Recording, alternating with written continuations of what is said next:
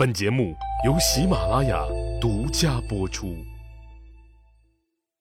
上一集里，我说到了白起给投降的赵国将士安排了详细的安置方案。方案公布以后，白起又请大家喝酒吃肉，进一步安抚这些降卒，把大家喝的是晕晕乎乎的。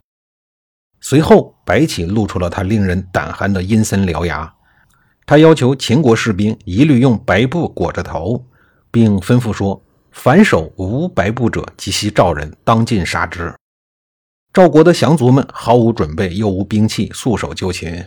四十万赵军一夜之间悉数丧命。史料记载说，当时血流淙淙有声，阳谷之水皆为变丹，至今号为丹水。对了。白起并没有彻底的赶尽杀绝，还是故意的放走了二百四十名不满十五周岁的童子军。难道说他是不忍心杀害这些孩子吗？当然不是了，这里有他深层次的考虑。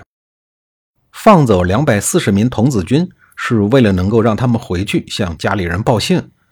这些孩子回到了自己的国家以后，战争失败的消息就会立刻蔓延到全国。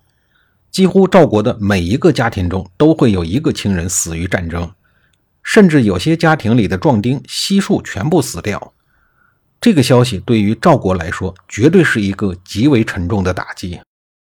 而其他的五个国家看到了这样的结果，对于秦国自然多了几分畏惧之心，甚至他们会因为害怕而不敢去反抗秦国。这样一来，秦国在其他五国的心中自然就多了几分威慑力。事实上，白起的策略确实起到了震慑效果。史书记载，整个赵国子哭其父，父哭其子，兄哭其弟，弟哭其兄，沿街满是嚎痛之声，不绝于耳。五十多年以后，又有一个和白起分量差不多的人物跻身古代杀神的典型行列，他就是著名的西楚霸王项羽。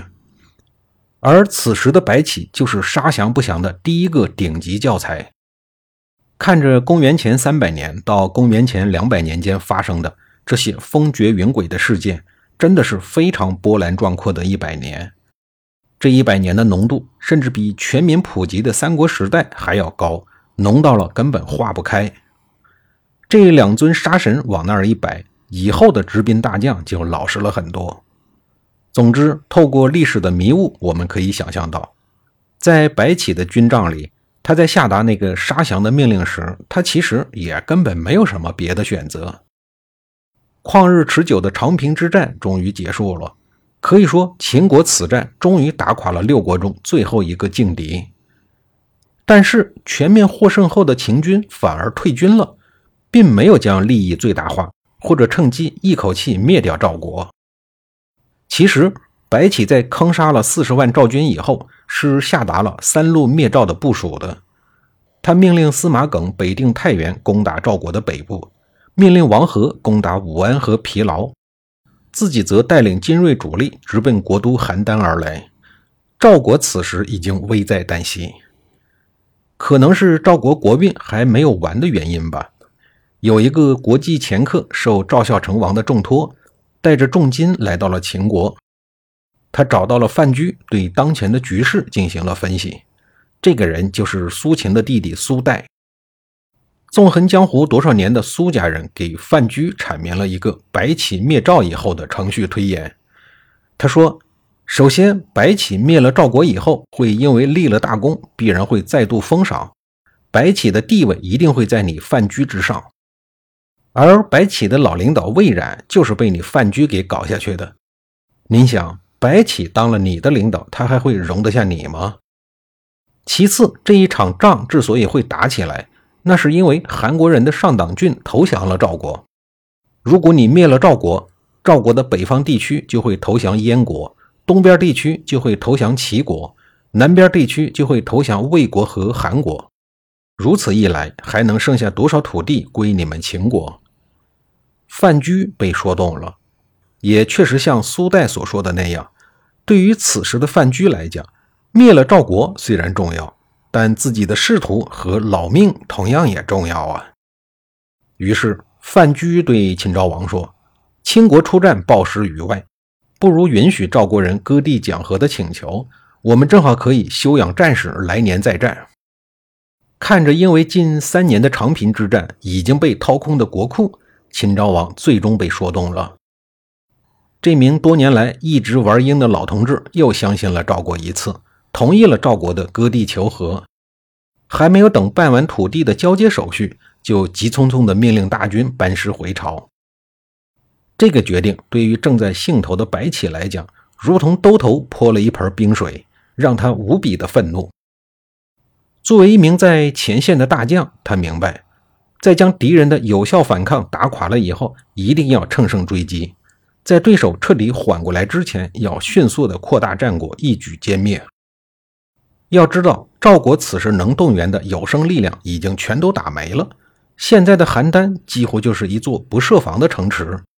不趁这个时候再往前拱一步，他日你再想灭掉他，又要多付出多少的代价？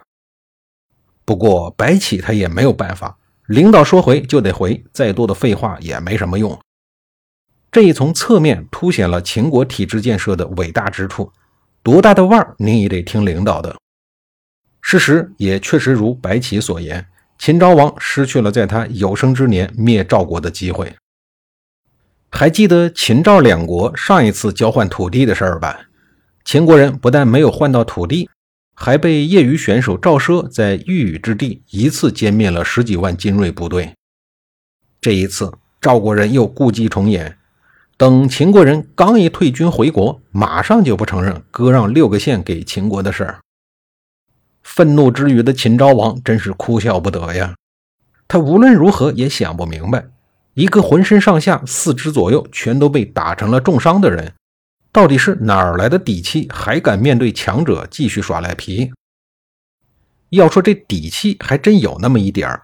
这一点儿来自魏国和楚国。就在赵孝成王准备忍痛割肉的时候，他手下的大臣于清说：“大王，依您看，秦国拼了老命来进攻本国，是因为打得疲惫了才撤回的呢，还是说？”他依然能够保持进攻，但是因为心生怜悯而停止了进攻。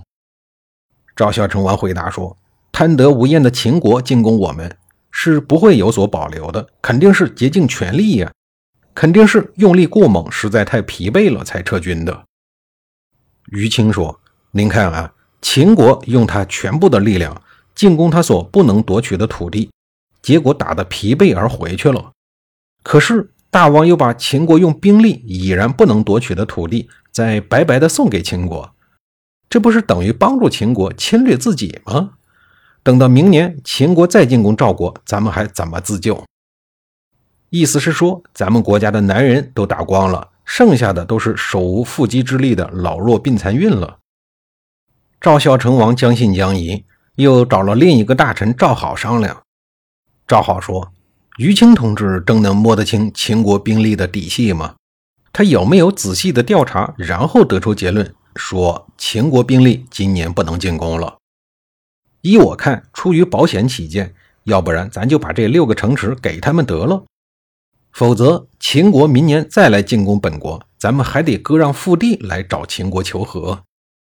那么，已经被打怕了的赵孝成王是怎么回复的呢？下一集里，我再给您详细的讲述。